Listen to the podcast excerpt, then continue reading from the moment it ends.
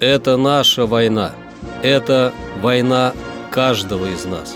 В сознании нашего народа День памяти и скорби 22 июня. Это личная минута молчания. Минута молчания о своих, о себе, о самом страшном. Военный историк, писатель, корреспондент информационного агентства «Регнум» Алексей Суконкин рассказал историю своего деда, старшего сержанта, командира отделения взвода пешей разведки 293-го гвардейского стрелкового полка Владимира Яковлевича Суконкина. Когда дед умер, Алексею было 13 лет, и для него это была по-настоящему тяжелая утрата. В его лице он потерял не только деда, но и друга, который, ко всему прочему, был образцом настоящего защитника Родины, на кого равнялся с раннего возраста Алексей. Герою удалось заложить во внука самое главное – никогда не опускать руки. Насколько бы ни казалась безвыходная ситуация. Пока ты действуешь, ты жив, говорил Владимир Суконкин своему внуку.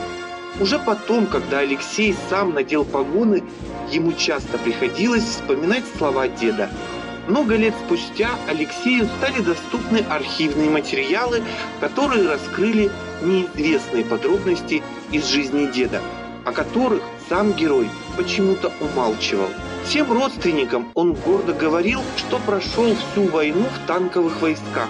Однако оказалось, что танкистом он стал только осенью 1944 года – как рассказал Алексей Суконкин, представление на медаль за отвагу, датированное 12 февраля 1943 года, судя по содержанию, штабной писарь писал без широкого раскрытия сущности подвига, так как там было только указано, что красноармеец Суконкин Владимир Яковлевич, связной первого стрелкового батальона 991-го стрелкового полка 258-й стрелковой дивизии при взятии города города Шахты расстрелял 10 фашистов. В Сталинграде Владимир Суконкин был ранен в обе ноги в первом же бою. Как только батальон поднялся в атаку двумя коробками пулеметных лент, он побежал перед расчетом Максима. В этот момент немцы приступили к отражению атаки, и минометная мина упала прямо на расчет убив двоих пулеметчиков и в обе ноги ранив Владимира Яковлевича.